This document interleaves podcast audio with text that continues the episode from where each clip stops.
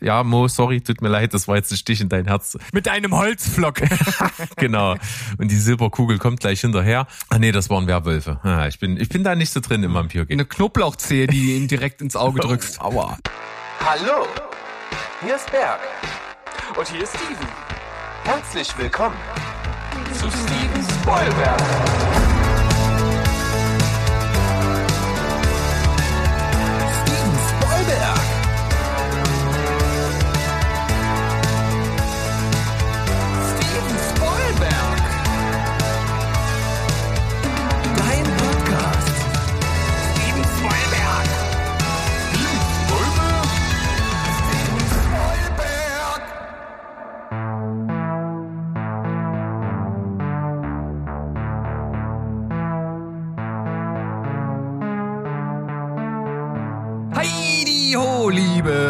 Da draußen. Hier ist der Steven von Steven Spielberg, euer liebster Film- und Serienpodcast aus Leipzig.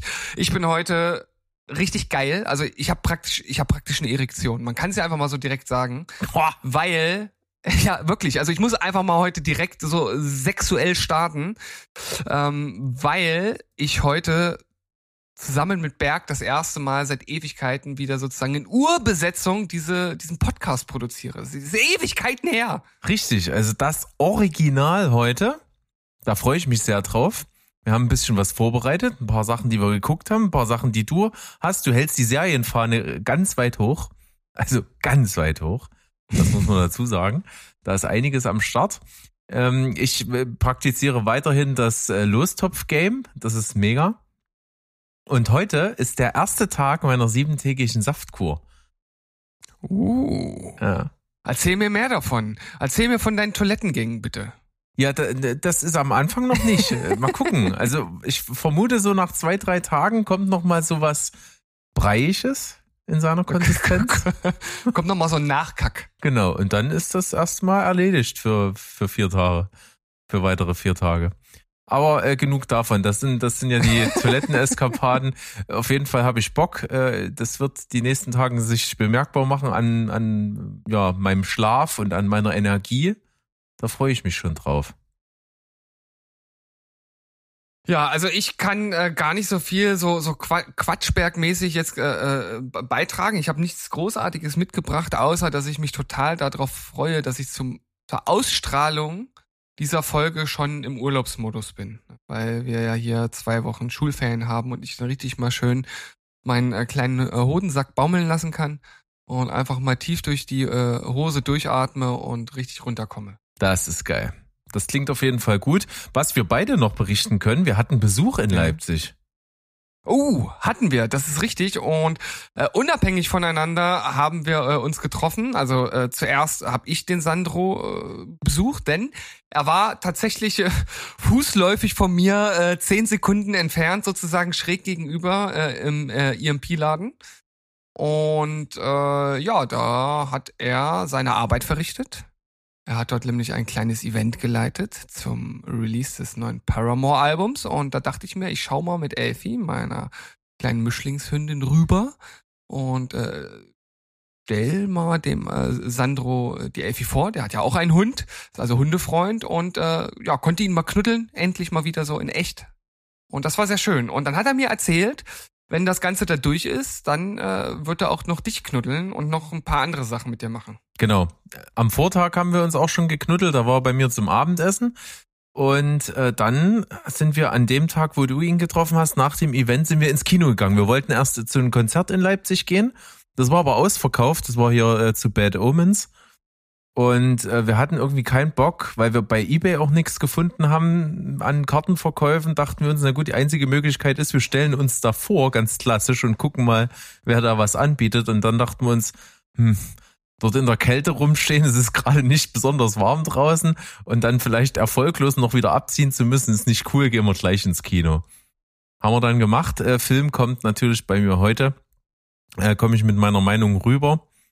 Und ähm, das wird sich zeigen, ja. Und das war sehr schön, dass er hier war. Wir haben uns getroffen, wie gesagt, und war eine coole Nummer. So in persönlich fetzt das schon immer mal noch ein bisschen mehr als remote jede Woche. Ja, es war erst das zweite Mal tatsächlich, dass ich äh, Sandro sozusagen in, äh, live in Fleisch und Farbe äh, erleben durfte und ich hoffe, es wird demnächst ein drittes Mal geben. Ja. Und ähm, ja, Hm. mal schauen, was dann dabei rumkommt. Genau. Der ist ja auch umtriebig, äh, denn zum Ausstrahlungszeitpunkt dieser Folge, wenn ihr die jetzt hört, äh, wird ja auch seine, sein Video von seiner Band äh, Sense raus sein.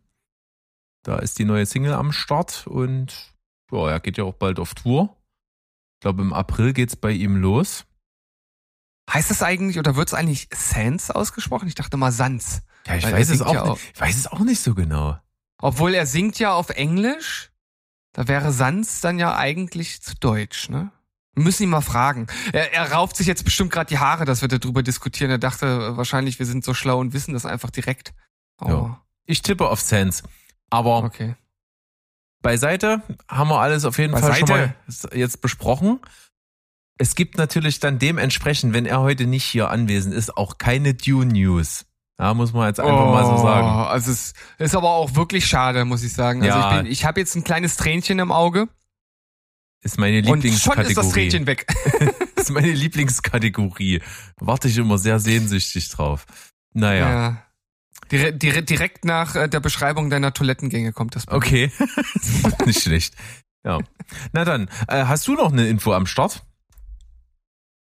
Ich habe noch eine Info am Start, ja. Und zwar ähm, hast du ja schon vor einiger Zeit ein kleines Review gebracht zu Ach du Scheiße. Wir hatten nämlich da einen kleinen äh, Screener zu bekommen und äh, möchten jetzt nochmal darauf hinweisen, dass der Film äh, mittlerweile bei den großen äh, Streaming-Anbietern äh, Prime und Apple TV Plus zum Leihen und Kaufen verfügbar ist. Und ähm, ja, wenn euch das interessiert, dann schaut doch da mal rein, hört vielleicht nochmal euch das Review von Berg an und dann ähm, könntet ihr ja vielleicht auch mal den die äh, zwei, drei Euro für eine deutsche Genreproduktion investieren. Das ist doch, denke ich mal, ein gutes Investment. Ja, das kann man vielleicht sagen. Wenn ihr das nochmal hören wollt, was ich dazu gesagt habe, dann findet ihr das in der Folge der Habanero-Vorfall. Ja, legendär. Legendär, ja. ja, quasi Folge 1 von unserem Relaunch. Mhm. Da findet ihr die Review von mir und ich würde sagen, wir steigen jetzt einfach mal so richtig direkt ein. In- Steige mal richtig direkt ein. Was Genau. hast du dabei? Ich habe einen Rewatch dabei und äh, normalerweise habe ich ja nicht so viele Rewatches und lass, äh, erwähne die hier meistens auch nicht, aber jetzt möchte ich das mal erwähnen, weil das ein Film ist, der jetzt endlich auch mal frei verfügbar ist. Ich glaube sogar auch für Leute, die gar keinen Streamingdienst haben, denn auf Amazon über Freevee, dieses äh, mit Werbung Format, wo man sich Filme kostenlos angucken kann, gibt es jetzt einen Film, den ich mit 10 von 10 Punkten äh, bewertet habe und zwar We Need to Talk About Kevin. Kleiner Film, ziemlich indie, den nicht so viele kennen. Der gemacht wurde von Lynn Ramsey, die unter anderem auch für den Film A Beautiful Day mit äh, Joaquin Phoenix verantwortlich ist. Und We Need to Talk About Kevin ist auf jeden Fall ein Film, wo man eine kleine Triggerwarnung vorwegschicken kann. Das ist harter Tobak. Also der ist nicht gewalttätig oder sowas, aber äh, da sind durchaus krasse Themen drin, denn es handelt sich um die Geschichte einer Mutter, gespielt von Til- Tilda Swinton, die spielt Eva, die ein Kind bekommt mit John C. Riley, der spielt Franklin. Und äh, sie ist aber, naja, vorher ein Freigeist, reist so um die Welt gerne, hat äh, eine Karriere und Sachen vor sich und will eigentlich gar nicht so gerne Mutter werden, ist dann schwanger, ist auch okay für sie, weil die sehr verliebt sind. Und dann kommt das Kind aber zur Welt und sie entwickelt keine Muttergefühle und das Kind selber macht's ihr nicht einfach, denn Kevin, der Namensgebende, äh, ist ein Arschlochkind.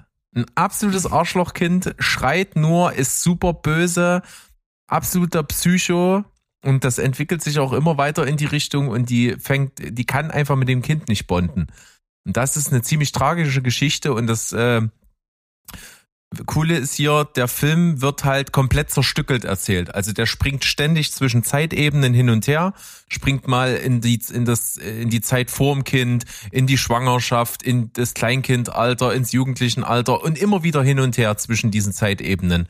Und das nervt mich bei manchen Filmen extrem. Hier finde ich es aber perfekt. Also so, wenn man das schon so macht, dann muss es so sein wie in diesem Film. Denn es passt immer so gut aneinander gepuzzelt, dass irgendwie eine Begebenheit, die im Kindheitsalter war, dann später so relevant für eine bestimmte Szene ist, die du dann siehst im direkten Zusammenhang. Und das äh, macht sehr viel Spaß. Das ist ein Film, der ist hart, der ist ernst, der ist geil gespielt. Äh, Und ich meine, Ezra Miller, wir kennen ihn, er ist ein ziemlich umstrittener Typ. Äh, Der spielt dann den erwachsenen Kevin und äh, der ist äh, wirklich verachtenswert und das äh, passt dann in dem Moment. Also, also es ist ein Film, den ich wirklich stark finde. Den habe ich mittlerweile, glaube ich, schon fünfmal gesehen und äh, der wird jedes Mal besser. Das ist ein Brett. We need to talk about Kevin kriegt ihr auf Freebie.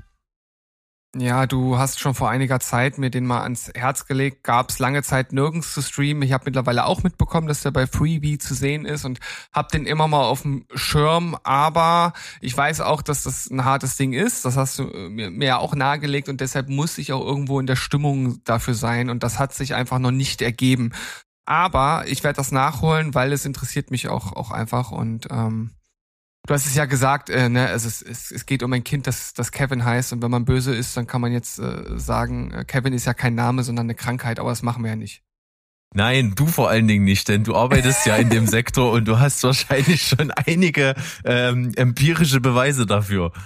Ja, wobei ich sagen muss, dass vor allem, äh, allem in meinen ersten äh, Jahren als Lehrer, also sozusagen vor, äh, vor fünf Jahren, als ich angefangen habe, habe ich gemerkt, dass Kevin abgelöst wurde durch Lukas. Also jeden Luca, jeden, das ist ohne Scheiß, wirklich, jeden Lukas, den ich dort kennengelernt habe an der Schule und auch, also ich war an zwei Schulen, äh, die waren und die waren immer auffällige, anstrengende Kinder. Ich also das war sozusagen die die die Wachablösung für Kevin. Jetzt habe ich schon lange kein Lukas mehr äh, gehabt und ich weiß gar nicht, ob es jetzt so eine eine neue ähm, Korrelation mit einem Namen und dem Verhalten gibt. Aber ist natürlich auch alles nur Spaß. Äh, Wir wissen, Ja. dass es auch sehr nette Kevins gibt und auch sehr nette Lukasse. Von daher äh, nehmt das alles nicht so ernst, was wir hier Lu- manchmal so labern. Lukasse? Lukassen? Lukasse, Lu Luki, ja. Luki. finde ich gut. Also äh, sch- schon mal Entschuldigung an die vielen Luki da draußen. Ja. ähm, meine, meine Mama, äh, das war eine sehr enge Alternative zu Benjamin bei mir. Das war Lukas. Oh, okay. Mhm. Ich weiß gar nicht genau, was bei mir noch mit im Gespräch war, aber kann wahrscheinlich auch nur besser sein als Steven Benedict. Ach, na ja. Das, das geht schon. Ja, ja. Steven ist ja so richtig. Ja, Ja, also das Lustige ist natürlich die Kombi, ne? Weil Steven ist ja schon so, ne? Ist, ist ja ein amerikanisierter englischer Name, ne? Und dann kommt dann Benedikt hinterher. Äh, biblisch Ja, verankert überhaupt gar keinen Sinn. und so. Naja, so ist das. das. Na gut, ach nee, das ist, das darf ich jetzt nicht sagen. Wir haben, äh, manchmal sind die Kombinationen von so modernen Namen mit so älteren Nachnamen wirklich der Knaller. Also so wie so Jeremy Schneider oder sowas ist halt Knaller immer sowas. Und da gibt's die tollsten Kombinationen. Ich sag nur Stanley Wolfgang. Ich, das ble- wird für immer mein Favorit bleiben. Mad Eagle Schreiner oder sowas. Mad Eagle. Mad Eagle Schreiner. Okay. Äh, Berg, ich habe ein paar Kurzeinschätzungen dabei, äh, die ich jetzt tatsächlich auch mal einfach schnell ähm, abhandle. abhandle. Na, dann, Ähm, und zwar- dann rüber zur Quickfire Round. Zur Quickfire Round. Ich habe eine Serie angefangen auf Disney Plus. Brickleberry heißt die. Ist schon von 2012, ist eine, eine Animationsserie, die in einem äh, Park spielt, so mit Parkrangern äh, und so einem kleinen, äh, knuffigen äh, Bären, der da äh, sprechen kann. Herrlich politisch unkorrekt, also wirklich, ähm, da wird ganz schön äh, vom Leder gezogen, was das anbelangt. Ähm, auch ein bisschen brutal, ähm, macht auf jeden Fall Spaß, hat einen äh, ganz guten Ersteindruck geliefert. Nicht so, dass ich sage, so wie bei Solar Opposites oder Rick and Morty, dass mich das so in dieser Art und Weise catcht. Aber es ist nicht schlecht, hat bei ähm, IMDb auch eine, eine Wertung von 7,3. Es gibt drei Staffeln. Bin ich mal gespannt, wie es weitergeht. Dann natürlich Bob's Burgers, endlich jetzt auch angefangen. Und äh, ich muss sagen, geiler Anarcho-Humor. Äh, du hast ja auch schon mal ein bisschen reingeschaut äh, und hattest eine ähnliche Einschätzung. Und äh, ich muss dazu sagen, also wenn ich jetzt eine Sache rauspicke für die Ersteinschätzung, ich habe direkt auch mal die Original-Synchro mir angehört, weil ich die deutsche unglaublich gut finde. Und äh, fand tatsächlich von der Art und Weise, also nicht vom Inhalt, Inhalt ist immer schwer, das äh, äh, zu synchronisieren, gerade bei solchen Serien, aber von der Art und Weise finde ich die deutsche Synchro sogar besser als die amerikanische. Also da haben die wirklich richtig, richtig gute Sprecher sich ausgesucht, finde ich. Mo sieht's natürlich, äh, ja, erfahrungsgemäß völlig anders, aber das ist ja auch in Ordnung. Ähm, ich bin, also da werde ich auf jeden Fall auch dranbleiben und das kann ich ja ewig gucken. Gibt's ja ich, zehn Staffeln, glaube ich, oder so. Es gibt ne? viel, ja. Ich glaube, viel. Mo hat, ist schon zweimal mit allem durch. Also Ja, Wahnsinn. Ich frage mich immer wieder, wie die, dieser Kerl so viel Sachen guckt. Das ist äh, echt äh, nicht nachvollziehbar. Ähm, dann allerletzter Kommentar zu Ted Lasso, auch wenn äh, Mo sich jetzt die Haare rauft, dass ich zum zwölfzehnten Mal über Ted Lasso spreche, aber es ist halt auch einfach eine gute Serie. Ich habe die zweite Staffel jetzt durch und ich hoffe, die dritte kommt bald. Ich will auch wirklich gerne weitergucken. Es gibt eine Sache, die mich vor allem an der zweiten Staffel stört und das ist die Entwicklung von einem Charakter und was sie so ein bisschen aus dem gemacht haben. Das ärgert mich ein bisschen. Das macht die Staffel an sich jetzt nicht schlechter oder so, aber ich hätte mir gewünscht, dass sie das nicht machen und dass sie das anders gelöst hätten. Ähm, also es geht im Grunde genommen einfach darum, wie die Staffel endet, sozusagen die aller allerletzte Szene. Dann weiß auch jeder, was ich meine. Ähm, ich vermute, dass das einige da draußen auch so sehen. Aber das ändert nichts daran, dass jeder einen Ted Lasso haben sollte. vielleicht ist das auch dann der große Turn, wenn die dritte rauskommt, dass man das auf einmal versteht, warum das so ist. Äh, ja, na, ne, ich, ich, ich glaube, du kannst dir gerade nicht so richtig vorstellen, was ich damit meine. Nee, gar nicht. Hab's ja nicht gesehen. Nee. Aber was Dann, ich gesehen habe. Ja, was du gesehen hast, äh, letzter äh, Punkt für diese äh, Kurzeinschätzungsrunde, weil ich ja auch schon über Severance kurz geredet habe, dass ich es angefangen habe. Ich habe es jetzt abgeschlossen. Berg hat sich tierisch darüber aufgeregt, dass äh, hinten raus die Cliffhanger äh, einen zur Weißglut bringen. Und das kann ich auf eine Ja, bestimmte Art und Weise nachvollziehen. sind. Die sind alle Ja, gut. aber das ist doch auch, das ist doch auch der Hammer. Ich finde, das ist ja das besonders Gute an dieser letzten Folge. Die bringt auch wirklich viele neue Infos, vor allem bei dem einen Handlungsstrang. Äh, wirklich nochmal so ein Aha-Effekt, was so dahinter steckt, hinter der Geschichte. Ähm, aber endet halt auch wirklich so, dass man sagt, boah, das ist, das sind geile Cliffhanger. Das sind Cliffhanger, die einen wirklich in der Luft hängen lassen, aber auf eine gute Art und Weise. Also nicht so äh, äh, Prison Break Staffel 1 äh, Cliffhanger, der halt wirklich einfach mitten in der Handlung, also so, so, so, ganz plump endet. Also wo du so denkst, hä, du kannst doch jetzt, also das ist irgendwie kein cleverer Cliffhanger, aber das sind clevere Cliffhanger hier, weil die einfach wirklich Bock machen, weiter zu gucken und weil man sich auch fragt, wie geht es denn weiter? Ähm, also ja, ich, ich freue mich einfach auf die nächste Staffel, weil Severance absolut einzigartig ist. Ich kenne keine Serie, die äh, ähnlich von der Atmosphäre geartet ist. Ähm, die Musikuntermalung, dieses mysteriöse, dieses auch minimalistische teilweise. Ähm, ja, Wahnsinn. Das Ja. ist eine absolute Top-Serie. Ich freue mich auf jeden Fall auf ein Wiedersehen mit den ganzen Leuten, weil die Figuren einen schon irgendwie über die kurze Staffel ans Herz wachsen. Also Adam Scott ist ein krasser Typ irgendwie äh, auf beiden Ebenen. Also sowohl sein Arbeits-Ich als auch sein persönliches Ich sind also beides Leute, die du total interessant findest. Und John Turturro und hier Christopher Walken sind halt auch übelst cool. Und ähm, Britt Lower, habe ich nochmal nachgeguckt, heißt sie, die Helly R spielt, die ist halt auch irgendwie total interessant. Und wie das dann zusammenkommt und dass, dass die sich wieder treffen, die, vor allen Dingen die Arbeits-Ichens, die ja Mhm. dann durchaus was miteinander zu tun haben, das ist schon, äh, da habe ich schon Bock. Die Arbeits-Ichi. Die Arbeits-Ichi. ja. Äh, großartige Ja. Serie. Äh, muss hoffentlich Ich bald ja weitergehen. vor. Was meinst du? Muss bald weitergehen, habe ich Bock. Muss bald weitergehen. Ja, äh, also wir, wir können nur die Daumen drücken, dass sowohl äh, Severance als äh, Apple Plus, äh, äh, Apple TV Plus Serie als auch Ted Lasso ähm, schnellstmöglich weitergehen. Äh, Ich habe ja vor einiger Zeit so einen Film geschaut, wo es äh, auch um Flammen ging. Und da war ja so der große, große Kritikpunkt, dass diese Flammen irgendwie überhaupt nicht bedrohlich wirken, weil viel zu viel CGI.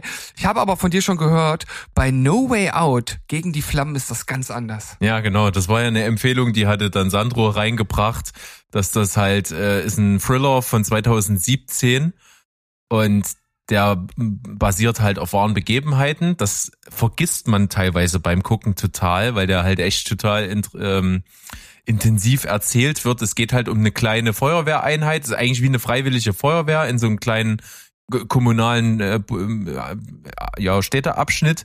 Und die werden halt immer zu großen äh, Wildfires, also zu diesen großen ähm, Wildnisbränden gerufen und äh, sind aber dann immer so die Helfershelfer, so weil die, die haben zwar super viel Erfahrung und auch der der Anführer der Truppe halt gespielt von Josh Brolin, Eric Marsh heißt er hier, der ist halt super erfahren und weiß halt immer genau das einzuschätzen, aber bei den Feuerwehren vor Ort hört halt nie jemand auf den und meistens behält er recht und es sind halt Menschen gestorben, weil sie nicht auf ihn gehört haben. Und um das zu ändern, will er mit seiner Truppe halt den, den Hotshot-Status erlangen. Das sind also die Elite-Feuerwehreinheiten, die heißen Hotshots. Und davon handelt dieser Film. Und du hast dann eine Nebenstory mit Miles Teller, der halt ein Drogenabhängiger ist und sein Leben auf die Kette kriegen will, weil er seine Ex-Freundin halt geschwängert hat und jetzt Vater ist und auf einmal äh, versucht sein Leben auf die Reihe zu bringen, der in dieser Truppe anheuert und dann halt auch ein ziemlich guter äh, Feuerwehrmann eben wird. Und davon handelt das. Und das ist super intensiv gemacht. Du kriegst total viel äh, Feuerbekämpfung. Also der ganze Film ist wirklich, die sind halt immer im Wald und, und müssen halt irgendwelche Feuer, die da ausgebrochen sind, bekämpfen auf unterschiedliche Art und Weisen.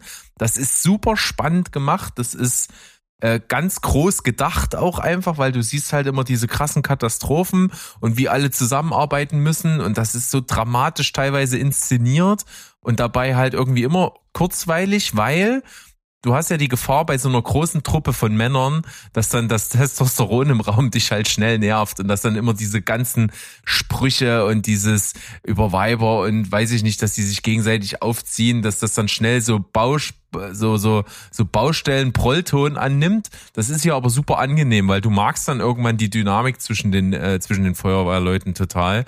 Und wie gesagt, Josh Brolin ist eh ein geiler Typ und den kann man sich angucken. Der ist äh, auch ein ganz schönes Brett, ne, mit über zwei Stunden Lauflänge, zwei und eine Viertelstunde geht er. Aber äh, merkt man nicht, vergehen wie im Flug. No Way Out gegen die Flammen, echt starkes Ding. Äh, klingt äh, super gut. Ich äh, mag tatsächlich so so Feuerwehrfilme äh, ganz gerne. Auch äh, Backdraft zum Beispiel, ja so ein alter äh, Klassiker aus ähm, aus aus dem Genre, wenn ich es jetzt mal so nennen möchte. Ja. Ähm, und deswegen äh, habe ich da auch richtig Bock drauf. Jetzt nochmal meine Frage an dich. Ich habe ja vorhin schon von äh, They Want Me Dead gespielt. Das ist der, der Film, den ich vorhin angesprochen habe, mit Angelina äh, Jolie in der Hauptrolle. Und äh, da sahen die Flammen schon eher künstlich aus. Ich fand es eigentlich trotzdem recht solide. Jetzt äh, ist das ja in dem Film anders. Wie haben die das denn hinbekommen? Weil ich meine, echtes, äh, einen echten Waldbrand kannst du ja nicht legen. Das funktioniert ja nicht bei so einem Film. Ähm, Wäre auf jeden Fall sehr spektakulär, wenn das jemand machen würde. Aber äh, wie haben sie es denn da gelöst? Ist es einfach besseres CGI oder? Ich, das ist eine sehr, sehr gute Frage. Ich habe mich damit überrascht mich komplett mit dieser Frage. ich habe mich damit nicht auseinandergesetzt. Ich habe mich aber, ich weiß, während des Films habe ich mich auch gefragt, na, wie haben sie es denn jetzt nur gemacht? Weil es sieht klar, es sind krasse Sachen sind mit CGI gemacht. Also es gibt zum Beispiel auch so eine Szene, äh, die erzählen im Training davon, dass halt, wenn eine Feuerwalze kommt und die quasi eingeschlossen sind mit ihrer Einheit, dann müssen die sich so in den Boden eingraben und mit so Heizdecken und so, oder so, so Anti- äh, sich dann auch zudecken und versuchen, dass die Feuerwalze über sie drüber rollt und sie das dann überleben in dem Moment. Das sieht man dann auch zwischendrin mal äh, und das ist schon spektakulär. Da siehst du aber dann, okay, das ist CGI, ist logisch, aber vieles anderes von den Waldbränden äh, sieht ganz gut echt aus. Also ich weiß nicht, wie sie es gemacht haben, aber es kommt gut rüber. Und auf jeden Fall im Vergleich jetzt zu Day Want Me Dead siehst du schon da irgendwie einen qualitativen Unterschied. Okay. Ja, ich bin, ich bin äh, angefixt. Äh, gibt's den zurzeit irgendwo zu sehen? Bei Amazon gibt's den kostenlos, ja. Ah, super. Okay, cool. Ähm, ja, also mindestens äh, genauso heiß, ja, war die letzte Staffel von Brooklyn 99. Die achte Staffel, sie ist seit äh, ja, relativ kurzer Zeit jetzt bei Netflix zu sehen. Und ich weiß, als die rauskam äh, in den USA, hatte Modi schon gesehen und hat direkt uns geschrieben, dass er die nicht gut fand. Also zumindest die erste Folge, ich weiß nicht mehr ganz genau. Er, er, er war nicht so begeistert. Er meinte, es war, das tat ihm auch richtig weh. Das war nicht gut. Und ich habe die erste Folge von der Staffel gesehen und habe auch get und oder habe verstanden, was Mo in dem Moment, glaube ich, meinte. weil die letzte Staffel nimmt ja Bezug zu aktuellen Geschehnissen in den USA, was also Polizeigewalt und Co. angeht. Und ich finde, die erste Staffel macht das halt so mit dem Holzhammer und so ungeschickt, dass ich wirklich auch dachte, okay, also da, das hätte man doch wenigstens ein bisschen subtiler machen können. Also es wird dann auch wirklich hier, äh, ähm, wie, wie heißt er, Floyd, äh, Boyle. der, der, der Schwarz, Ach so, der, ach, Terry. Der, der, der, der Schwarze. Nein, der Schwarze, der, ähm, der ermordet wurde in den USA. Der, Ach so, ja, ja George Floyd, ja, natürlich, ja. George Floyd, genau. Ja. George ist mir gerade nicht eingefallen. Genau. Ähm, das wird halt wirklich so explizit benannt und seitdem das mit George Floyd war und so. Und also das wirkt alles irgendwie so, so gewollt. Und äh, ja, weiß ich nicht, ich, ich das, das ist mir irgendwie auch ein bisschen übel aufgestoßen. Aber da machen sie was Kluges, weil die zweite Folge spielt dann nicht im Revier, die spielt völlig woanders und macht das gar nicht. Und dadurch kommt man dann viel besser in die Staffel und ab da spielt das zwar immer wieder eine Rolle, es geht halt auch so um Polizeigewerkschaften und so. Da spielt dann, ähm, ah, äh, ich habe jetzt den, den Schauspieler nicht parat, aber der ähm, bei, Ja, der, der bei, hier, Scru bei Scrubs. der Dr. Cox ähm, ist, ne? Cox, genau, der, der spielt da mit und der ähm, macht seine Rolle da eigentlich auch, auch ganz gut. Ähm, es gibt ein paar F äh, Veränderungen sozusagen der Cast, äh, äh, aus, aus dem Cast von, von früher. Also Rosa ist nicht mehr ähm, bei, ähm, direkt bei der Polizei dabei, die ist irgendwie Privatdetektivin und äh, Hitchcock äh, ist halt irgendwie in Brasilien und ähm, ja, gibt so ein paar Veränderungen und irgendwie ist das immer noch charmant, es macht immer noch Spaß und es hat einen wirklich richtig guten Abschluss, finde ich. Die letzte Folge ist eine Doppelfolge und ähm, ich sag nur so viel. Ich finde, es gibt eine bestimmte Art von Folge, die in jeder Staffel vorkommt und die gibt's auch hier und das ist sozusagen die letzte Doppelfolge und das haben das haben die halt einfach, also dass sie das so gelöst haben, finde ich halt einfach grandios und hatte auch so eine kleine Träne im Auge, dass es dann jetzt vorbei ist und es war ein schöner Abschluss und es ist einfach eine wirklich richtig gute Se Serie rundherum und die letzte Staffel ist vielleicht, wenn man so es ist schon die schwächste, würde ich schon irgendwo sagen, aber sie ist immer noch gut. Okay. Ich habe angefangen mit der Staffel schon. Bin jetzt irgendwo, glaube ich, bei Folge 4 oder 5 oder sowas und kann einiges, was du gesagt hast, schon auch so bestätigen. Das stimmt schon. Und äh, ich habe auch ein bisschen so das Problem, das stört mich auch ein bisschen, dass ich es halt nicht so richtig fühle.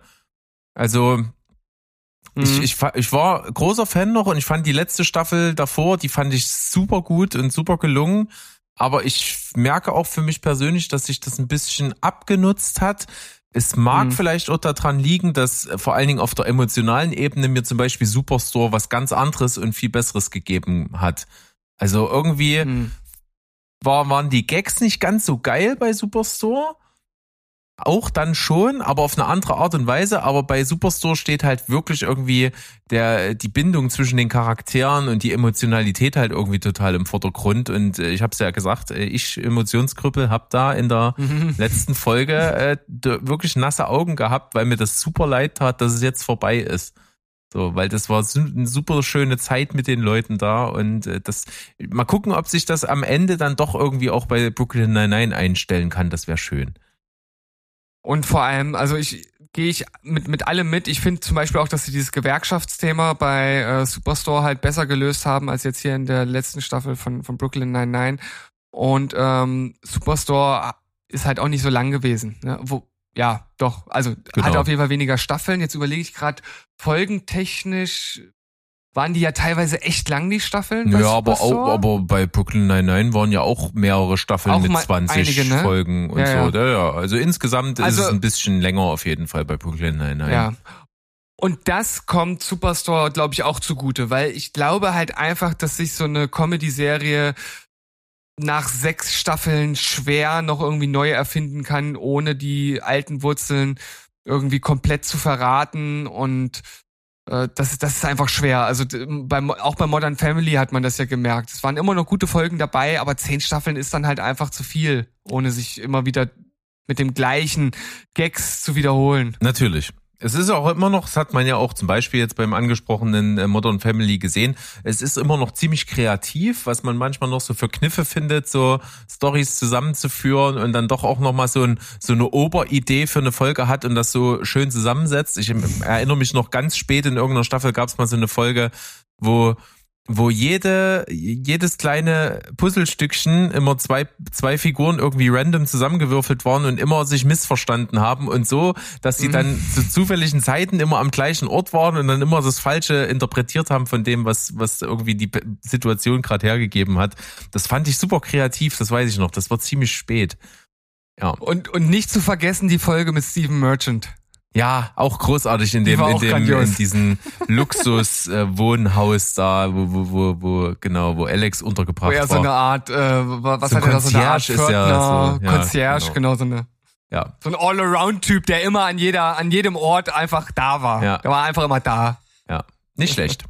So, ich habe jetzt was, äh, jetzt am besten Mo und Sandro ein kleines bisschen weghören. Ich habe es mit äh, Sandro ja schon ein bisschen ausgewertet. Ich habe einen der Herzensfilme der beiden jetzt endlich gesehen. Er hatte mal Zeit für mich und dann habe ich äh, A Girl Walks Home Alone at Night geschaut.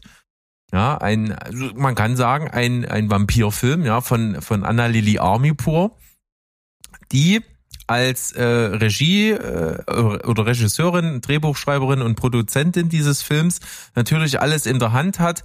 Und ich muss natürlich ihr jetzt auch schon attestieren, was die beiden da, daran wahrscheinlich sehr lieben. Die hat's drauf, Filme zu machen. Die weiß genau, was sie tut.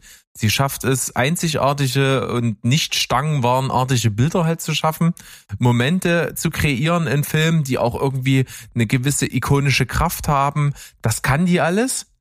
Das äh, unterschreibe ich 100 Prozent und das hat einen super eigenen Stil und eine geile ei- eigene Handschrift.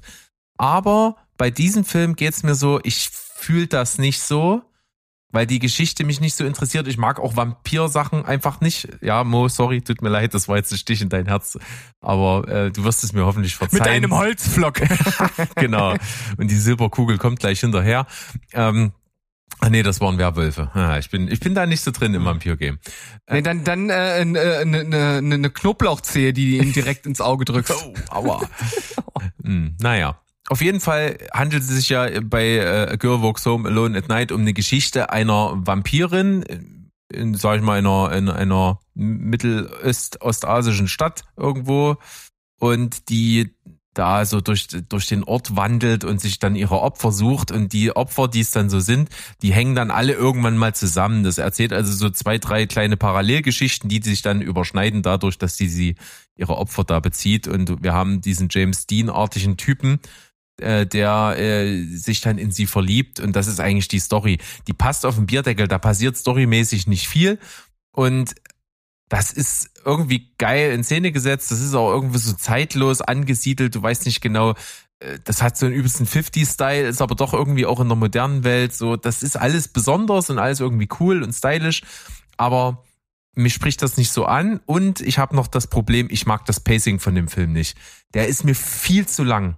Also von, von der Art her, wie die Szenen aufgebaut sind. Da ist, da gibt's eine Szene, da treffen die sich zum ersten Mal oder nee, die treffen sich nicht zum ersten Mal, sondern sind zum ersten Mal äh, beieinander so richtig. Er ist bei ihr in der Wohnung und dann gibt's so eine Szene, wie sie eine Platte auflegt und dann läuft halt wirklich fast der gesamte Song, den sie auflegt, durch und während des Songs nähert er sich ihr von hinten so an und die haben dann so einen zweisamen Moment einfach. Und das dauert fast die drei Minuten, die der Song geht. Und das ist mir einfach viel zu lang. Also wenn du den Film irgendwie schneller geschnitten, irgendwie anders gemacht hättest, hätte der mir vielleicht auch zugesagt, aber ich finde halt dann halt nur gut gemacht, kann das anerkennen, aber es ist nicht so mein Ding, deswegen fand ich den so ein bisschen besser als mittelgut, so es, es ist okay. Also halten wir fest, äh, du möchtest gern A Girl Walks Home Alone äh, at Night in der TikTok-Generation Cut-Variante. Vielleicht. So könnte man das vielleicht sehen. Ähm, ich habe heute noch einen Film mit im Gepäck, äh, da, der war zum Beispiel vom Pacing her genau mein Geschmack. Vielleicht, wenn man das kombinieren würde, wäre vielleicht ganz gut. Ja, ich, ich kann schon ahnen, um welchen Film es sich handelt. Aber du hast Ähm, jetzt was mitgebracht, was äh, ich natürlich absolut fühle, weil ich da ja auch vor einiger Zeit schon mal hier angeteased habe, dass ich das angeschaut habe und ich liebe es. Also es ist total spannend, denn äh, es gibt hier ein, ein Phänomen, das ich schon damals bei Rick und Morty hatte. Es handelt sich erstmal um die, um die Serie Solar Opposites. Diese beiden Serien sind auch sehr eng beieinander letzten Endes, sind also sehr derbe Animationsserien, die sehr geeky und sehr äh, pop, äh, mit sehr vielen popkulturellen Anspielungen daherkommen. Und damals habe ich die erste Folge von Rick und Morty gesehen und habe es gar nicht gefühlt. Mhm. Hab dann auch Ewigkeiten nicht mehr reingeschaut. Ich war ja damals total irritiert, dass du irgendwie die ganze Zeit rülpst und irgendwie, es waren, weiß nicht, es waren so, äh, ich habe es gar nicht gefühlt. Dann habe ich es irgendwann nochmal angeschaut und hab dann einfach auch weitergeschaut und dann war ich auf einmal drin. Und bei Solar Opposites ist mir praktisch genau das gleiche passiert. Ich habe eine Folge mal gesehen gehabt, vor ein paar Wochen schon. Dachte so, ja, ja, ist, ist nicht schlecht. Äh, Ich, ich kann das alles nachvollziehen, was Berg mir bis jetzt äh, erzählt hat. Das ist irgendwie schräg, das ist abgefahren, das ist äh, anarchisch, das hat popkulturelle Anspielung, eigentlich alles das, was ich mag. Aber so richtig angefixt, um weiterzugucken, hat es mich dann nicht. Und dann irgendwann habe ich einfach die zweite Folge mal angefangen und ab da, zack, war ich total drin.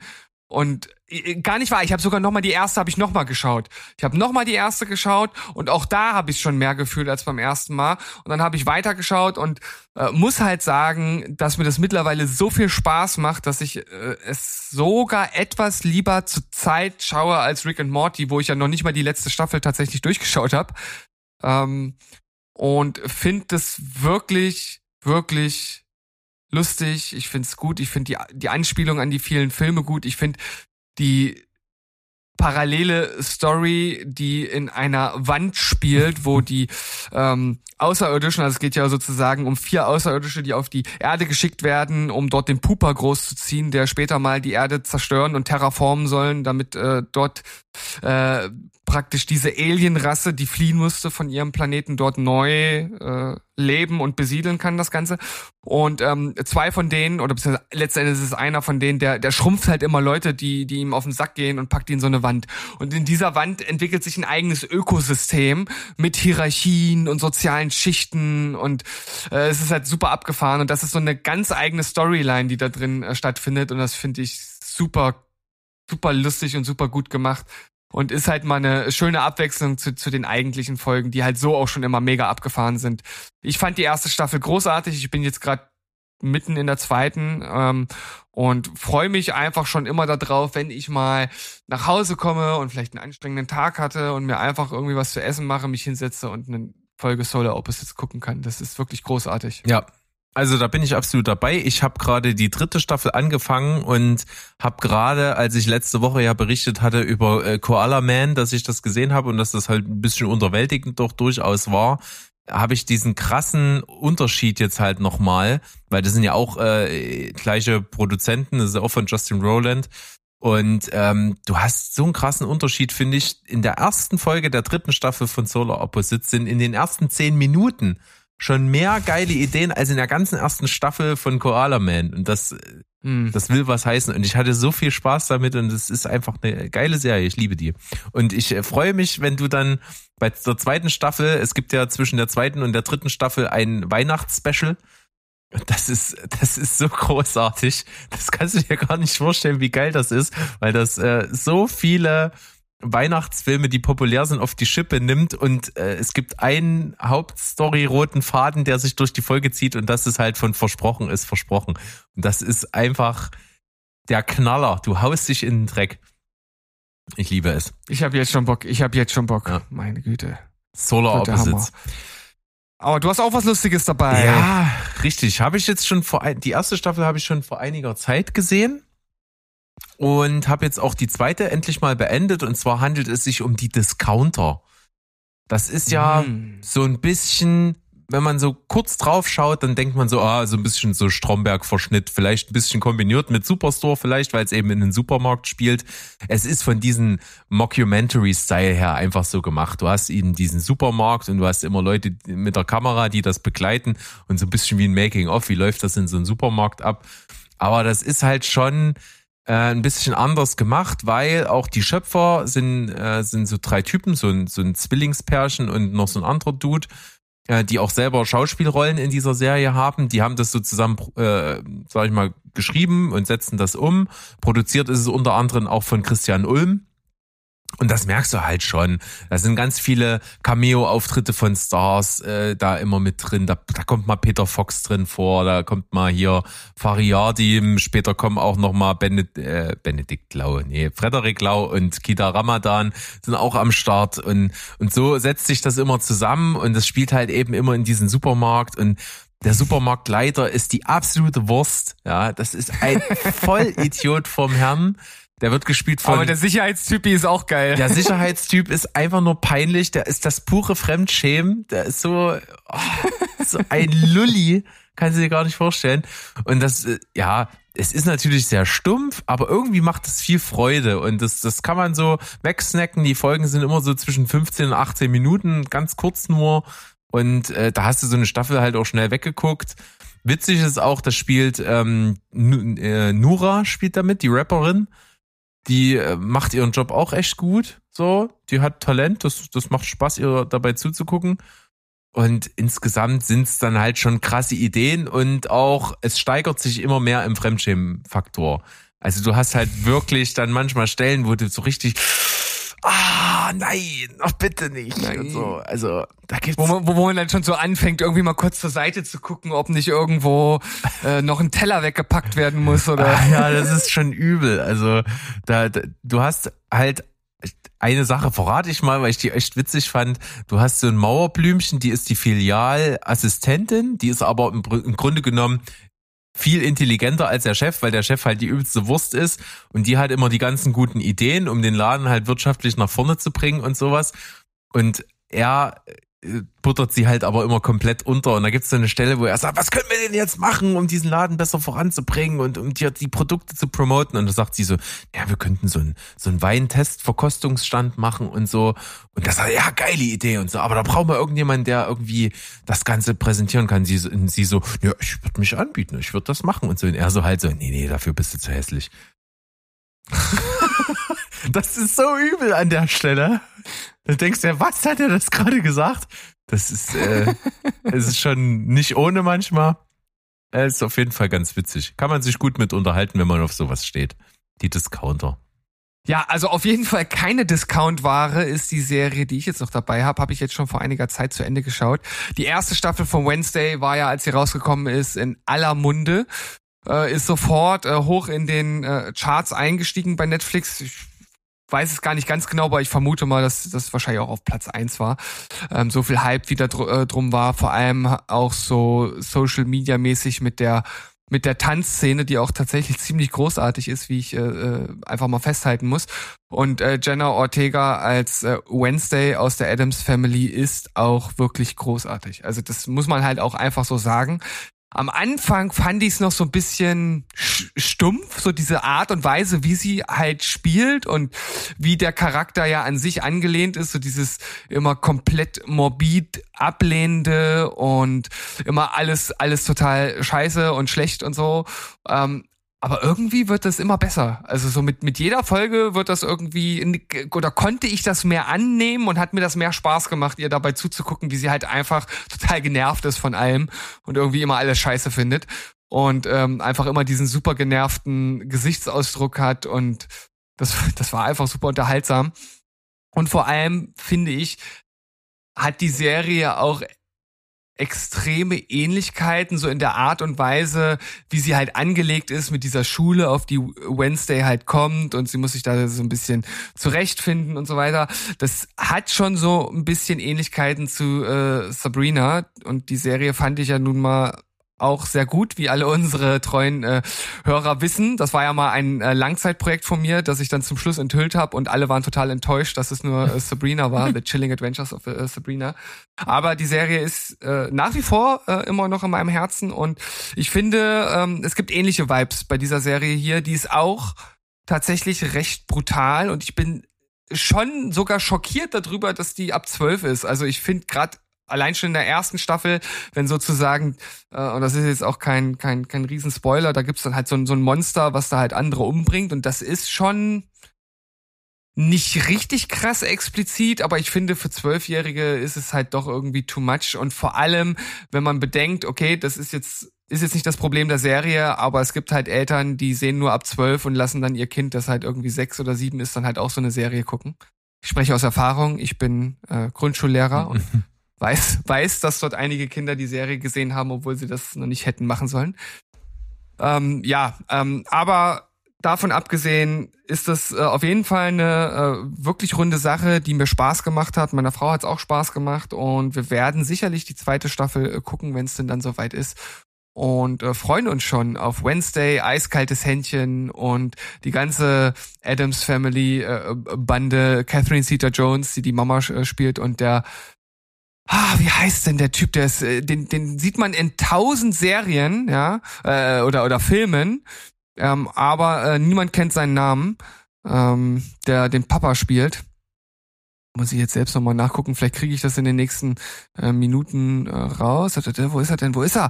Wo ist er? Ich weiß es nicht. Weißt du es? Hast du es rausgefunden? Nein, hast du nicht. Ähm, Ich schaue immer noch, ich versuche die Zeit zu überbrücken und keiner merkt's. Das ist irre. Ich habe keine Ahnung. Nebenbesetzung. Gomez Ähm, Adams, Luis Guzman.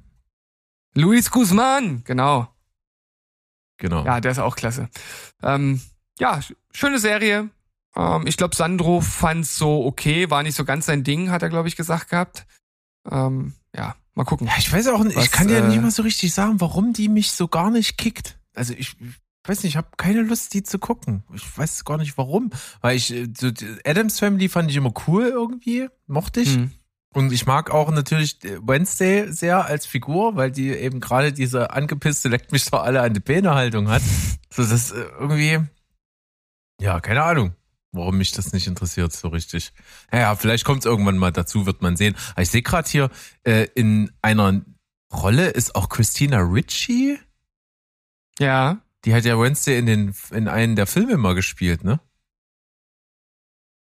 Ja, ich glaube, das war äh, ja auch so ein bisschen der, der Clou, auch so marketingtechnisch im Voraus, ne? Also, dass Christina Ritchie hier halt auch wieder eine Rolle hat und vor allem, äh, was für eine Rolle und wie die sich entwickelt und so, das war, ähm, ja, war auch so ein Ding vorher, hatte ich so ein bisschen mitbekommen und ja, die hat ihre Sache aber sehr gut gemacht, wie eigentlich alle in der Serie. Ja.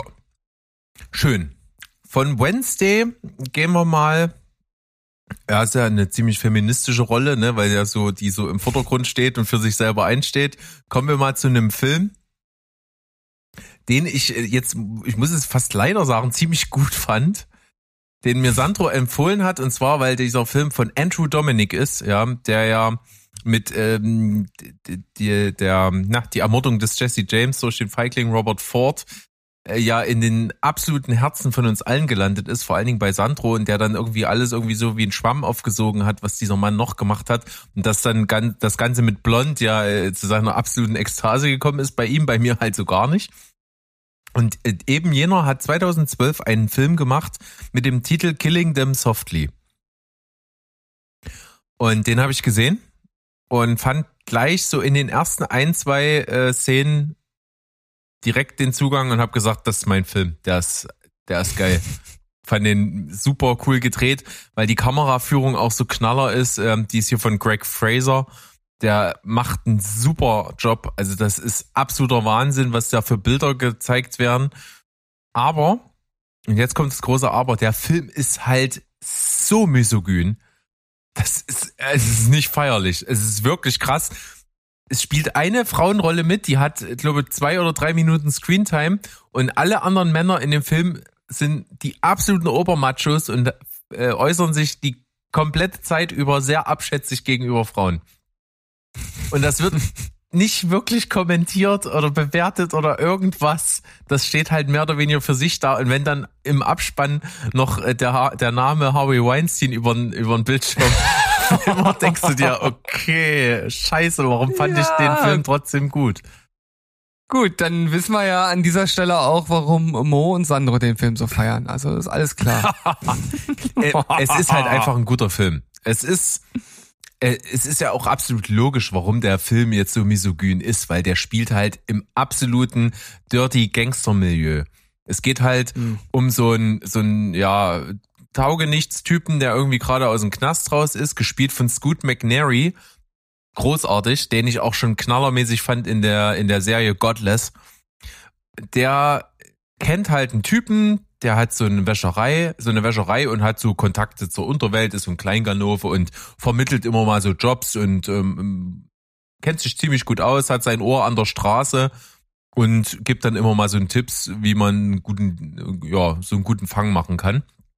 Und er gibt ihm halt den Tipp, dass es einen, äh, einen Typen in der Stadt gibt, gespielt von Ray Liotta, äh, der illegale Pokerturniere veranstaltet, die mit ziemlich viel Bargeld dort im Umlauf immer stattfinden. Und er sagt, ey, es wäre eigentlich ein super leichter Job. Du nimmst dir noch einen anderen Typen, ihr, das ist ein Zweimann-Job, ihr geht rein, klaut die ganze Kohle, verpisst euch und macht euch ein schönes Leben mit dem Geld. Und da sagt er halt, ja, aber die werden uns doch jagen und so. Und der Clou ist halt, der Typ hat seine eigene Pokerrunde schon mal überfallen lassen. Und das ist dann irgendwann mal rausgekommen. Und deswegen wird jeder denken, wenn das nochmal passiert, er war es wieder selber. Und damit sind die halt aus dem Schneider. Was halt nach einem einfachen Ding klingt, entwickelt sich ein bisschen blöd, geht auch ein bisschen schief. Und dann wird halt von der Organisation, die, äh, sag ich mal, über allem steht, wird halt ein Auftragskiller engagiert, der rausfinden soll erstmal, was genau passiert ist und dann die entsprechenden Leute liquidieren soll. Und das ist halt Brad Pitt. Und der redet halt über so einen Mittelsmann, gespielt von Richard Jenkins, der so ein typischer Buchhaltertyp ist, immer in so einem Auto oder irgendwie treffen die sich und dann reden die immer über die ganze Aktion und das, das kriegt dann so einen absurden Charakter, so ein bisschen wie bei Burn After Reading. Und das macht so Spaß, weil im Grunde genommen geht es darum, dass, dass Brad Pitt so ein, so ein Killer mit Prinzipien ist, der quasi nicht einfach irgendwie, der, der möglichst nicht möchte, dass das Ganze zu persönlich wird, sondern er möchte die Leute eben sanft und so, dass sie es nicht merken, umbringen. Deswegen Killing Them Softly. Und das führt dann so zu ganz witzigen Figurenkonstellationen und dass er dann noch jemanden anheuert, der quasi der denjenigen umbringen soll, den er kennt, damit er den anderen, den er nicht so gut kennt, umbringt, damit es eben nichts Persönliches wird. Und das ist alles so absurd und bescheuert und spielt in diesem Kleingangster-Milieu und macht Spaß. Und zum Schluss gibt's nochmal einen ziemlich bockstarken Dialog zwischen äh, Brad Pitt und Richard Jenkins, wie sie sich darüber unterhalten. Ähm, dass, dass, dass, äh, da geht's so um die Werte von Amerika und, und, und Ehre und wie das Land sich aufgebaut hat und sowas. Und Brad Pitt sagt halt ganz eindeutig, nee, Amerika ist halt kein Land, Amerika ist ein Business. Und das ist irgendwie so ein geiler Dialog am Ende des Films. Und fand den echt cool, wobei man eben, wie gesagt, sagen muss, es hat ein Geschmäckle, weil er halt eben wie gesagt, arg frauenverachtend ist. Ja, das ist so ein, so ein Genre und so ein Milieu, das mich halt überhaupt nicht anspricht. Das ist ja schon äh, auch, äh, sag mal, beim ähm, nicht ähnlich geartet, aber hat ja nun auch irgendwie mit Kriminalität zu tun. So beim Paten war es ja auch so. Ich habe mich ja ewig drum gedrückt, so dieses äh, dieses Milieu äh, mir anzunehmen und einfach da ein Meisterstück mal zu gucken. Und auch hier, wenn ich das so höre, es ist halt überhaupt nicht meins. Ähm, und ich, ich glaube, der wird nicht in nächster Zeit auf meine Liste äh, wandern. Tut mir leid, Ja. Sandro.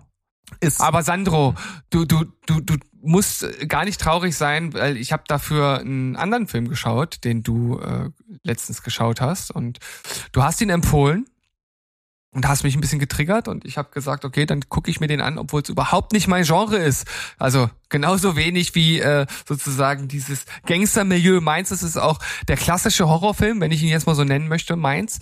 Aber ich habe mir Barbarian angetan, also in Anführungszeichen, es war nämlich, um es mal vorwegzunehmen, es war ein, es war ein, ein solider Horrorstreifen, der schon mit den Sehgewohnheiten bricht. Jetzt kommt aber das Aber. Ich habe was völlig anderes erwartet, als ich immer gehört habe, jetzt, das ist jetzt, das ist äh, äh, einer schon der besten Horrorfilme des Jahres und der bricht mit den Sehgewohnheiten und der macht irgendwas. Na, nach einer bestimmten Zeit gibt's so einen Bruch im Film. Und ja, das gab's alles, aber ich habe mir was völlig anderes darunter vorgestellt. Also das war wieder so Erwartungshaltung und das, was passiert ist, klaffte so weit auseinander, dass ich am Ende sagen muss, irgendwo ist es doch ein relativ standardmäßiger Horrorschocker am Ende gewesen.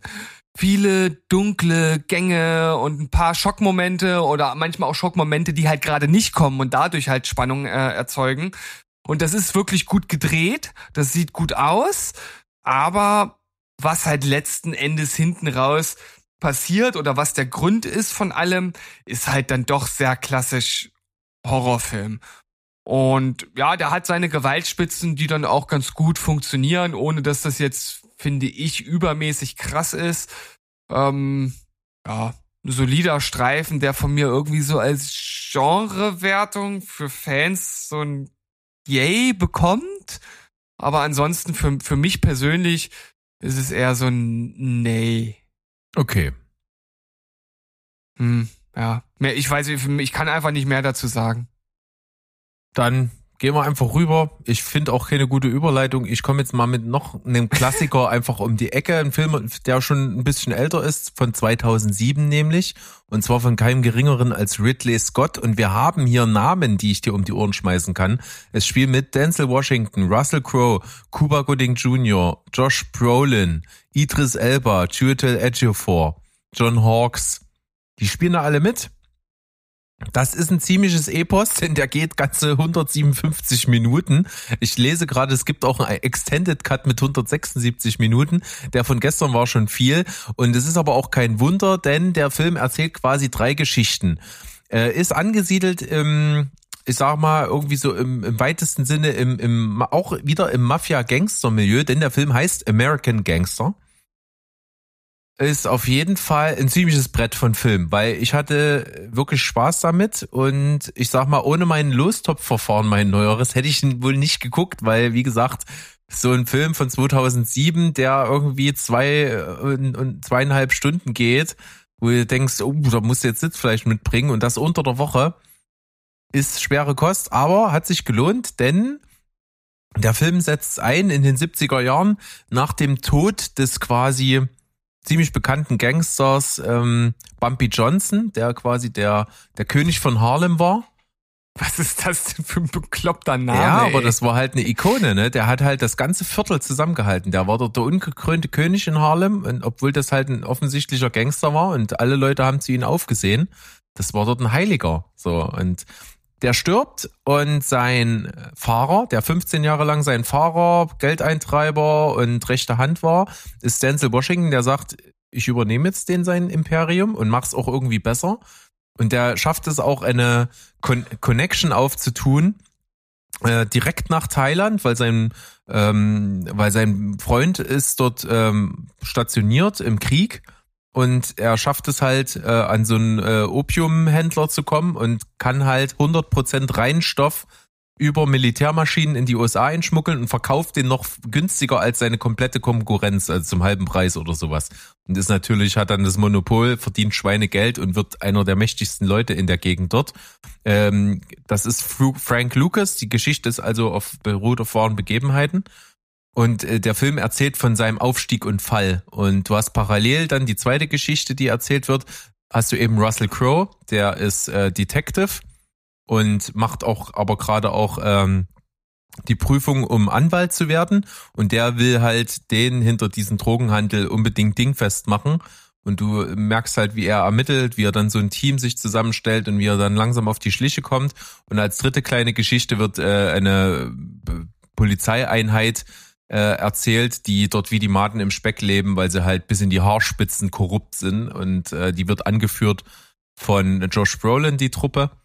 Und das ist einfach ein geiler Film. Es ist ein Epos, es ist, hat geile Schauspieler, es ist super gedreht, es ist während der kompletten Laufzeit eigentlich nie langweilig. Er ist äh, extrem intensiv auch, hat wirklich auch doll Gewalt mit drin und äh, ist einfach so ein, ein Stück Zeitgeschichte, äh, welches ganz, äh, welche ziemlich beeindruckend ist, dass das alles so abgelaufen ist oder in etwa zumindest so. Ist ja äh, natürlich auch ein bisschen dramaturgisch ausgeschmückt. Aber es ist ein sehenswerter Streifen, ist super gut gealtert, kann man sich immer noch fantastisch angucken, auch wenn er jetzt schon 16 Jahre alt ist. Also American Gangster, ein sehr, sehr gutes Ding von Ridley Scott. Ja, er siehe mein Kommentar zum vorherigen Film. ja. Schade. Mehr, mehr brauche ich dazu nicht sagen. Ähm, ja, aber ich, ich äh, weiß von damals, als der rauskam, dass das, ähm, dass das ein sehr guter Film ist, der sehr gut von der Kritik aufgenommen wurde, der sehr gut von der Filmwelt insgesamt aufgenommen wurde. Und dementsprechend wundert mich das nicht, dass du den gut bewertest. Und wenn ich ihn schauen würde, würde ich das wahrscheinlich eh nicht einschätzen. Meine Vermutung. Sie, Senor. Äh, das war ja damals äh, schon ein Blockbuster und äh, auch bei mir gab es letztens Blockbuster Time, denn ich habe Free Guy geguckt.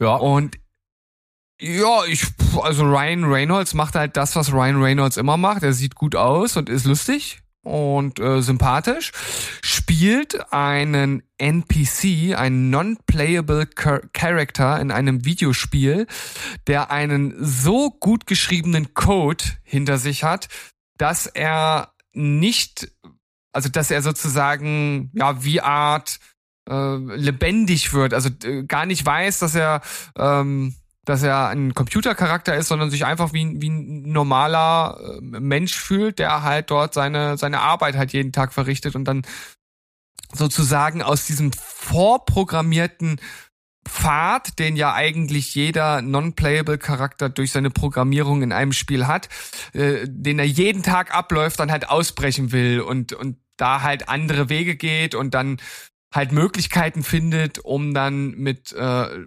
mit ja, mit, mit den Spielern von, von draußen zu, zu kommunizieren und da lernt, dann, lernt er dann eine Frau kennen und ähm, man kann schon sagen, verliebt sich dann irgendwie in sie und ähm, die wollen dann irgendwie zusammen halt ja versuchen zu stoppen, dass dieses Spiel zerstört wird. Also das ist jetzt so ganz, ganz knapp zusammengefasst, weil in der richtigen Welt der Chef hinter dieser ganzen Firma äh, irgendwie so ein ganz weirder Typ ist. Und da sind wir auch schon beim großen, großen Kritikpunkt des Films.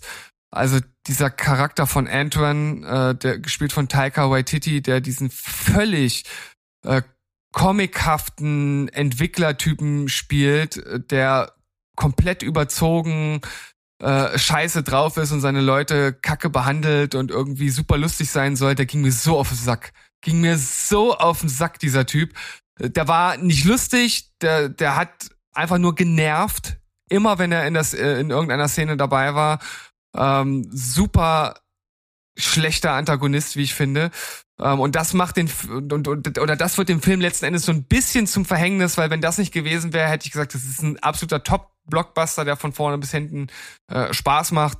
So sage ich, hat auch Spaß gemacht mit halt diesem einen kleinen äh, Abstrich, den man ja normalerweise nur beim Frauenarzt macht. Das hast du ja letztens ähm, passend festgestellt. Ähm, ja, aber ich fand ihn lustig, er hat Spaß gemacht, hat annehmbares CGI, es passiert viel, ähm, hier und da explodiert mal was und es gibt halt diese diese KI-Story oder AI-Story, muss man ja hier dann äh, ja das gleiche nur auf Deutsch und Richtig. auf Englisch. Was, genau. was Hauptsache, du, gerade? hast das jetzt nochmal differenziert dargestellt und hervorgehoben. Ja, das ist auch, ist auch total wichtig, ne? Also es ist auch, auch gut, wenn man seine eigenen Fehler merkt und daran wächst. Ähm, aber was ich sagen wollte ist, äh, ich finde halt einfach ähm, die Thematik auch gut. Äh, und dass das jetzt hier keine tiefe philosophische Auseinandersetzung ist mit äh, einer KI, die für sich entdeckt, dass sie irgendwie lebt und menschlich sein äh, möchte oder wo dann dieser, diese Grenze ist, wann eine KI zu einem lebenden Wesen wird oder nicht, das wird hier natürlich nicht erschöpfend irgendwie diskutiert.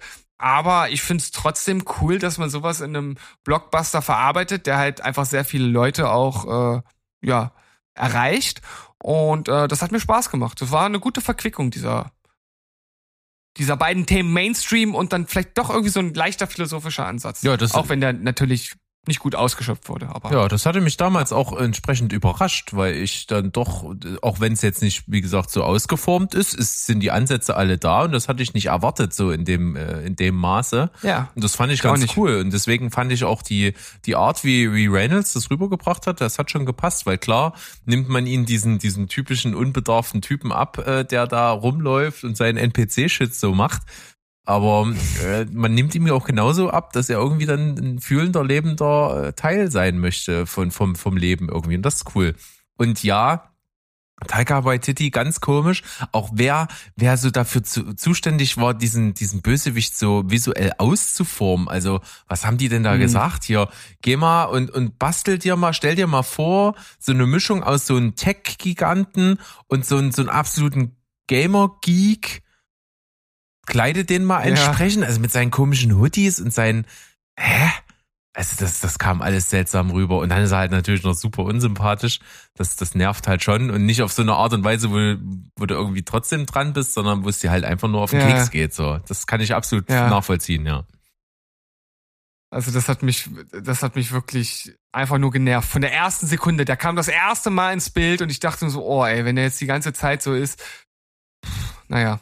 Aber dafür hat der Film auch viele lustige Momente. Ähm, es gibt auch so den ein oder anderen Cameo, der halt äh, cool wirkt und ähm, hat halt diesen leicht philosophischen Touch. Also ich kann den Film auf jeden Fall empfehlen und finde ihn einen Ticken besser als Ready Player One. Ah, ich würde sagen so so ganz leicht. Also die sind ja beide für das, was sie sein wollen, recht gut. Jo, dann kommen wir jetzt auch schon zum großen Finale, weil jetzt kommt der Film, mit dem ich äh, mit Sandro im Kino war. Und das ist nämlich ein Film, den ich von meiner Most Wanted Liste 2023 auch abhaken kann. Und zwar ist das nämlich Operation Fortune. Ja, der kam noch im Kino. Ja, wir waren in der letzten Vorstellung. Das war ziemlich witzig. Denn der läuft ja jetzt, glaube ich, nirgendwo mehr dann im Kino. Ist dann also der, der letzte Tag gewesen. Und da haben wir es noch mitgenommen dachten uns, ja, haben wir beide nicht gesehen, dann machen wir doch das. Und ich muss ja sagen, ich war ziemlich begeistert ja von den letzten beiden Filmen von Guy Ritchie, als er wieder zurück war. Der erste war ja The Gentleman, ja, hat natürlich die Garderobe erweitert bei mir und bei Mo auch. zum einen, zum anderen aber auch einfach ein saucooler Film, der irgendwie Guy Ritchie at its best einfach wiedergebracht hat. Äh, coole, coole Typen, die einfach in super gut geschnittenen, schnellen Film irgendwie geile Sachen machen und es macht Spaß. Und dann kam ja Cash Truck, der bei mir sogar in dem Jahr, als er rauskam, zu den besten Filmen gezählt hat, äh, bei mir auf Platz, glaube ich, zwei oder sowas gelandet ist. Fand ich super geil. War ein ganz anderes Ding, weil der viel, viel ernster war, sehr spannend, durchaus mit einem krassen Gewaltgrad und Jason Statham so in Szene gesetzt hat, dass man sagt, ey, der kann ja sogar Schauspielern, ist das krass. Und sein neuester Film, Operation Fortune, ist quasi die Kombination aus diesen beiden. Denn wir haben schon irgendwie im Großen und Ganzen einen Spionagefilm, so aller äh, James Bond oder Mission Impossible, aber mit sehr, sehr, sehr, sehr viel Augenzwinkern, sehr, sehr viel Humor, coolen Dialogen, Figuren, die natürlich ein bisschen überzeichnet sind und trotzdem aber in einem Plot agieren, der spannend ist bis zum Schluss, coole Wendungen bietet, krasse Action teilweise hat, die sehr Michael Beige inszeniert ist manchmal. Wirklich, da holt man die große Kelle raus und bringt dann auch mal äh, Helikopter und, und 360 äh, und sowas und, und, und haut ordentlich auf den Putz. Und Also Michael Bay finde ich auf jeden Fall eine gute Formulierung. hey, man weiß genau, was man sich drunter vorstellen kann. Und du hast trotzdem dann auch irgendwann mal einen kleinen Umschwung, wo es dann doch irgendwie ernsthaft wird und dann auch durchaus Gewalt äh, nicht sehr fern ist und es richtig ordentlich zur Sache geht. Und das in der Kombination macht Spaß. Was passiert in diesem Film? Eigentlich, was in allen Agentenfilmen ist, es, es wird irgendwas geklaut und irgendjemand muss rausfinden oder verhindern, dass das verkauft wird an den meistbietenden. Das ist ja immer so irgendwo. Das äh, ist nicht innovativ, aber es, es, es passt. Und das wird am Anfang schön auf die Spitze getrieben, denn es wird quasi in der Eingangsszene irgendwo eingebrochen von einer Eliteeinheit in einen Hochsicherheitstrakt und dann wird dort was geklaut. Und dann siehst du Schnitt, ähm, äh, Briefingraum irgendwo bei der britischen Regierung und es wird eben einer beauftragt, äh, hier sucht dir mal ein Team, welches nicht zum offiziellen Geheimdienst gehört, also sucht dir Freiberufler, Söldner sozusagen, die das Ding lösen. Und dann geht's darum, naja, was wurde denn geklaut? Naja, das wissen wir nicht. Find erstmal raus, was ist überhaupt geklaut worden, von wem und an wen soll es verkauft werden. Also sie wissen gar nichts. Sie wissen nur, dass irgendwo im Darknet kursiert, dass irgendwas für 10 Milliarden verkauft werden soll. Was äh, schon eine ordentliche Summe ist, wo man ein bisschen hellhörig wird. Und dann wird eben kurzerhand Orson Fortune, gespielt von Jason Statham, engagiert. Er soll bitte äh, das Ganze klären.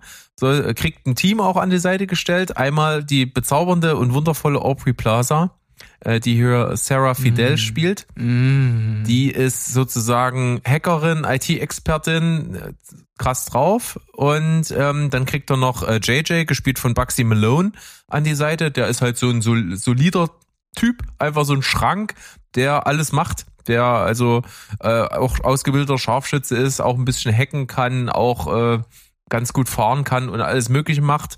Und die drei äh, wollen das Ding jetzt lösen und machen sich auf die Suche und äh, kommen dann ganz schnell drauf, dass ein Milliardär, der sehr stark an Elon Musk erinnert, ähm, da wo irgendwie drin vermittelt, äh, ver verwickelt ist und diesen Deal vermittelt. Und der wird gespielt von Hugh Grant. Und Hugh Grant ist, ich liebe den Typen. Und der ist einfach so geil. Äh, und der spielt so einen schmierigen Kerl. Und der hat ein Spendengala in Cannes auf einer Yacht. Und um da reinzukommen, fliegen die erstmal kurzerhand nach LA und kidnappen dessen Lieblingsschauspieler, der gespielt wird von Josh Hartnett, der spielt hier Danny Francesco. Den erpressen sie, um durch ihn die Eintrittskarte zu haben, auf diese Gala, auf diesen Schiff zu kommen. Also es ist völlig Banane, macht aber super Spaß, weil Josh Hartnett dann auf einmal, ich kann das nicht und ich kann da hier nicht sowas machen und so. Und diese, sie ist als Rolle und so, ja, damit kann ich mich anfreunden und so. Und dann fängt er halt an, sich da so voll reinzusteigern, dass er jetzt der Agent ist und sowas. Das macht super Laune.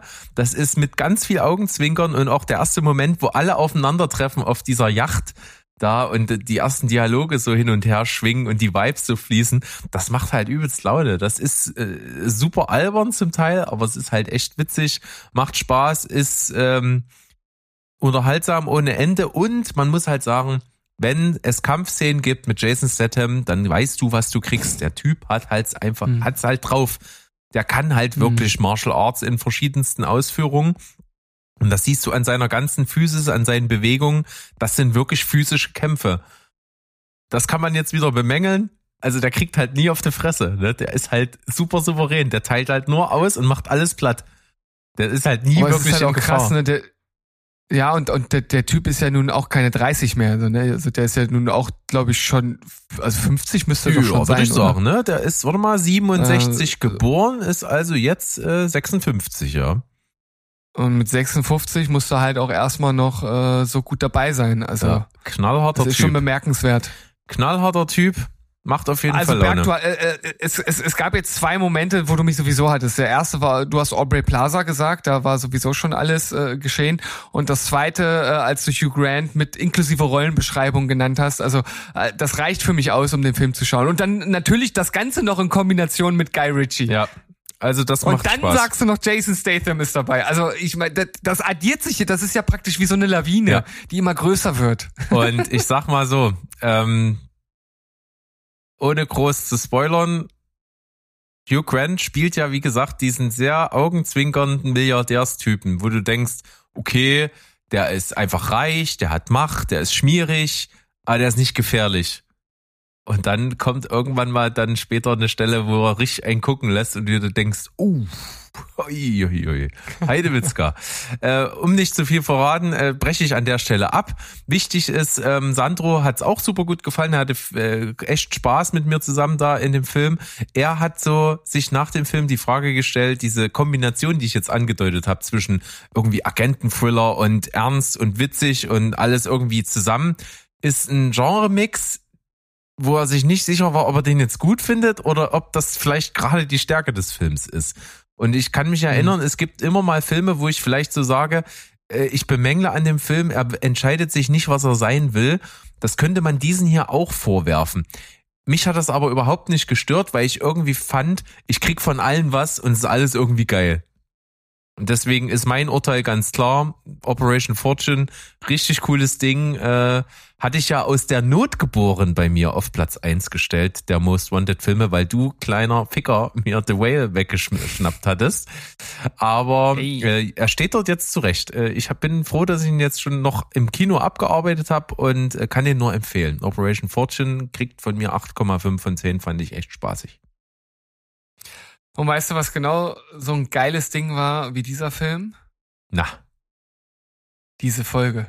Ja, siehst du mal. um jetzt einfach, um jetzt einfach mal äh, uns selbst hier auf die Schulter zu klopfen. Nein, also es hat mir natürlich super Spaß gemacht, mal wieder hier in Urbesetzung sozusagen so ein Ding runterzurocken. Ich habe gemerkt, ähm, bei den letzten beiden Filmen, die ich besprochen habe, da ist mir auch so schon wieder so ein bisschen meine meine rhetorische Luft ausgegangen. Ähm, aber ich hoffe, dass man sich das trotzdem noch anhören konnte und äh, finde es total gut, dass du zum Schluss hier noch mal so ein Highlight gesetzt hast mit Operation Fortune und äh, bin gespannt was die anderen beiden zu dieser Folge äh, sagen werden, denn ich weiß ja, die, die hören ja immer aufmerksam äh, unseren eigenen Podcast sozusagen, was ich ja nicht mache, weil ich höre ja keine Filmpodcasts. Selbstverständlich Ähm, nicht. Selbstverständlich nicht. Ja, und ich kann auf jeden Fall nur noch als kleinen Zukunftsausblick hier vorweg schicken, äh, Operation Fortune ist ja jetzt der aktuelle Film von Guy Ritchie und wir bekommen dieses Jahr noch einen. Denn er hat sein nächstes Projekt schon durch. Das kommt im April, nennt sich Guy Ritchies The Covenant und sieht erstmal vom Trailer her recht ernst aus. Denn es geht ähm, um einen äh, äh, Soldaten im Irak, gespielt von Jake Gyllenhaal, der vor Ort einen Ortsansässigen für, sein, für seine Einheit rekrutiert, der als Übersetzer fungieren soll. Und als dann irgendwie so ein Einsatz ziemlich schief geht, wird äh, Jake Gyllenhaal sehr schwer verletzt und wird eben von jenem ähm, Ortsansässigen dann gerettet und über äh, eine ganz lange Zeit halt versorgt und durch die Berge gezogen und so, dass er überlebt. Und äh, irgendwie will er sich dann, als er wieder in der Heimat ist, an, bei ihm revanchieren, weil er Amnesie nach diesem Vorfall hat und sich nur noch dran erinnern kann, dass er von ihm gerettet wurde und sich nie so richtig bedankt hat und denkt, er ist jetzt in Schwierigkeiten und muss ihn retten. Und das wird, glaube ich, ein gutes Ding. Ich bin gespannt. Das ist eine Facette, die ich von Guy Ritchie dann so in der Form nicht kenne, denn äh, der Filmtrailer wirkt auch so ein bisschen patriotisch was dosiert vielleicht gehen kann, überdosiert vielleicht bisschen schwierig ist. Wir werden sehen. Kommt im April äh, erstmal in die US-Kinos, würde ich, oder in die, äh, ja, ähm, ins Kino erstmal im O-Ton. Mal gucken, wann es dann nach Deutschland schwappt. Wir sind gespannt. Ich danke dir auf jeden Fall auch für die Folge. Hat auf jeden Fall richtig Spaß gemacht, hier in Urbesetzung mal wieder ein bisschen abzuspacen. Und würde sagen, tschüss, ciao und goodbye. Bleibt spoilerfrei. Tschüssikowski. Rinjahauen. Oh, mit Originalverabschiedung sogar. Guck mal.